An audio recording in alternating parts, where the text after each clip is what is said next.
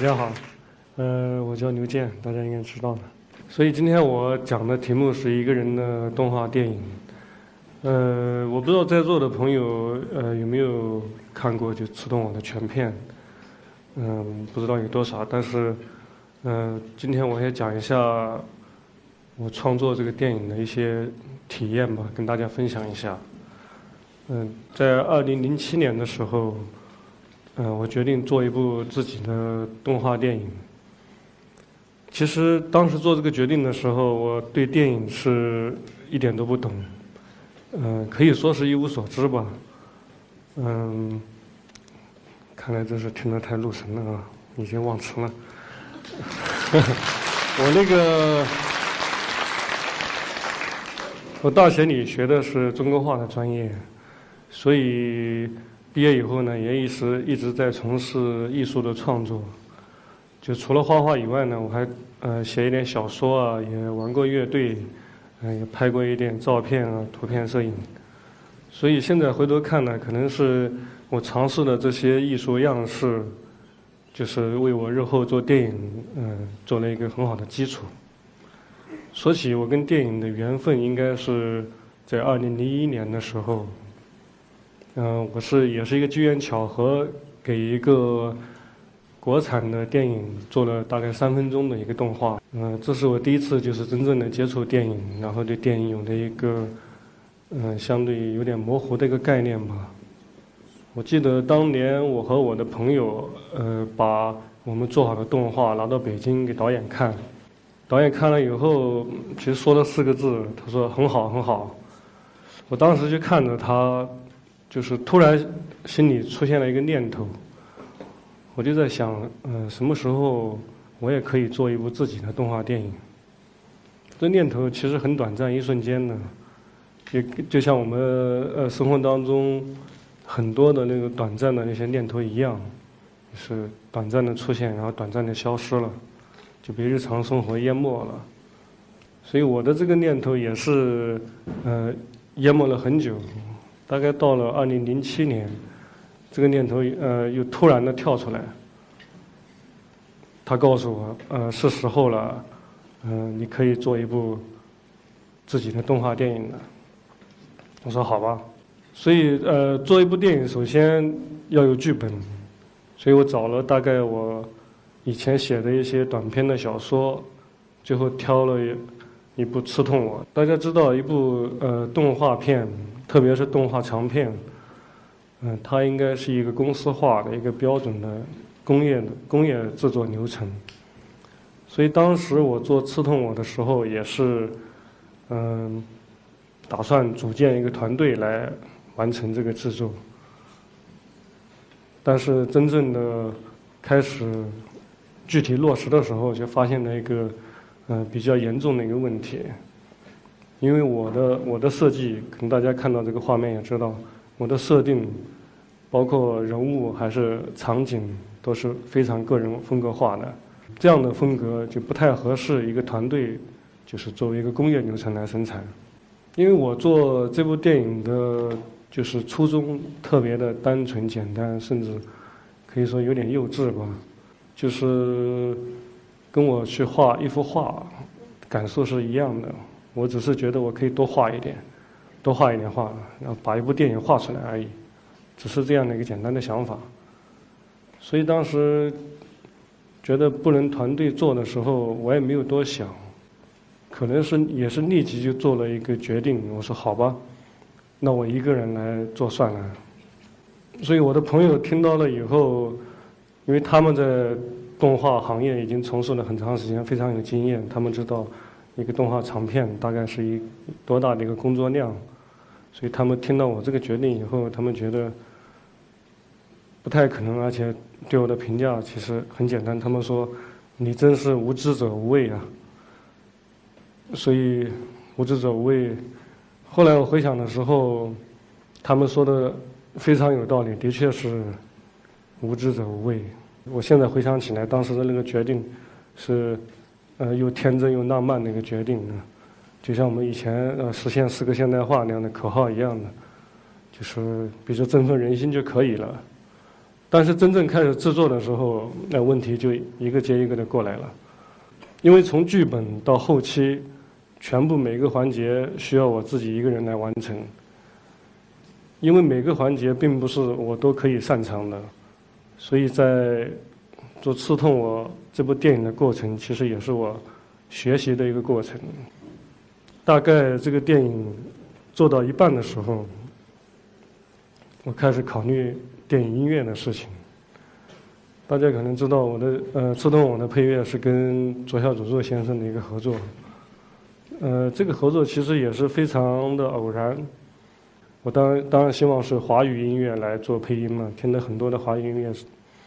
但是似乎没有找到就是特别合适的。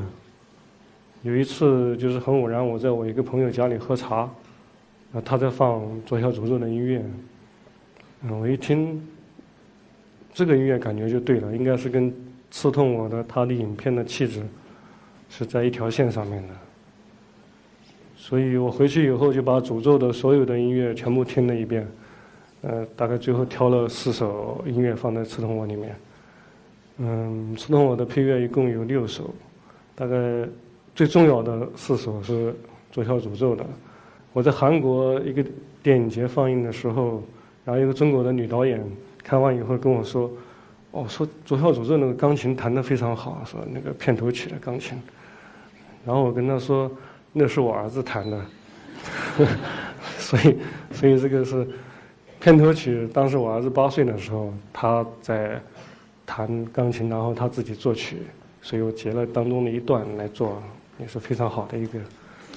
合作了。嗯，所以刺痛我，大概我克服了很多困难。呃，我不知道在座的有没有从事就是动画这个专业的，或者说对动画本身有了解的。我记得印象特别深的就是一个很简单的一个走路的动作，就走两步。现在看来，我现在回头看是非常简单的这个动作，但是当时我画了很长时间，就是画不好这个动作，就是走路。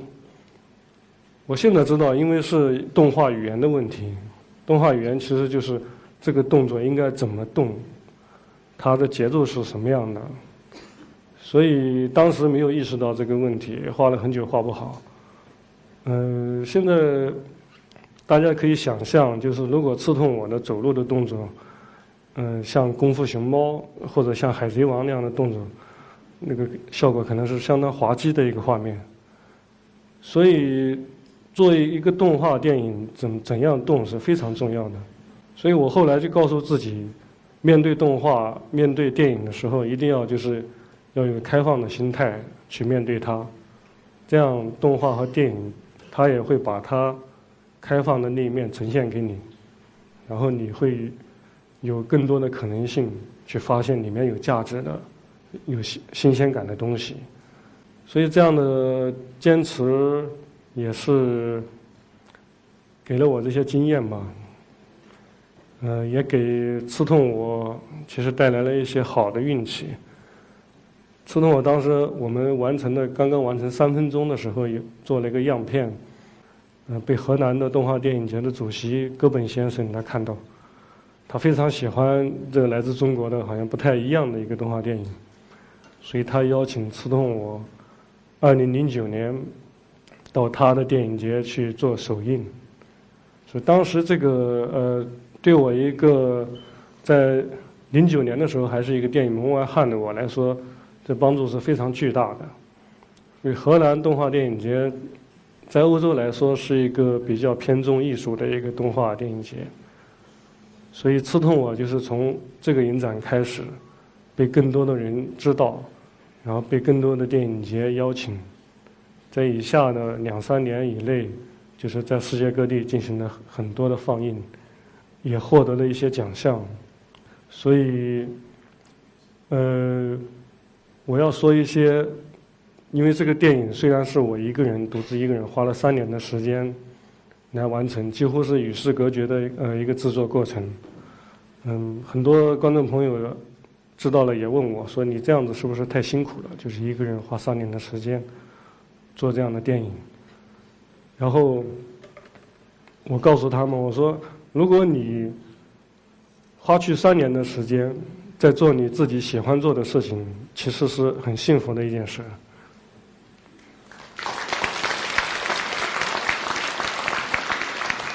而且这三年时间也有很多的朋友在不断的帮助你，呃，有的是精神上的鼓励，还有一些就是做的一些具体的，就像《刺痛我》里面的配音，就是我南京的艺术家的朋友他们帮忙来配。说到《刺痛我》配音，其实，呃，现在成片是第二个版本的配音，之前有过第一个版本是。也是一个常规的做法，我是请的专业的配音演员来配，嗯，但是配好了以后拿回去跟声音跟画面对上，就发现发现了嗯很大的问题，就是我需要的刺痛我的配音是一些来源于生活比较真实的生活的声音，但配音演员的声音比较干净，他们表演性比较强一点，就不是他们配的不好，而是跟刺痛我不太合适。所以我放弃了呃第一版的配音，然后请了我身边的南京的艺术家的朋友，他们来配。我跟他们说：“你们生活当中是怎么说的，你们现在就可以怎么说。”所以呃后来这个配音呃相当精彩，就是对我来说就是特别满意，而且我们在呃一些影评啊一些国际的放映。这种配音也是一个话题，大家喜欢讨论这样的事情。就是前几天我刚从美国回来，就是在密西根大学我们做了《刺痛我》的放映。当时他们电影系的一个教授，呃，结束以后他跟我说，特别喜欢《刺痛我》的配音跟他的音效，因为他对中国很熟悉，来过中国。他说我坐在这里，好像可以闻到中国的空气的味道。所以听到这个我就非常开心，对。呃，今天我们讲的是一个人的动画电影，但实际上并不是说要说明你的一个人的能力有多强，你一个人可以把所有的工作可以干掉。实际上我们现在呃生活在这个时代是比较幸运的。因为这样的工作在以前是不可能完成的，呃，现在计算机和网络的革命改变了我们的生活，特别对于我们做创作的来说，就提供了更多的可能性。所以，呃，我们在享受技术革新的时候，可能也应该要提醒自己，就是说，任何技术革新或者。技术上的发展、进步、演变，它一定要是为你所用。就是我们一定要知道，拍电影的是你，而不是工具。好，谢谢。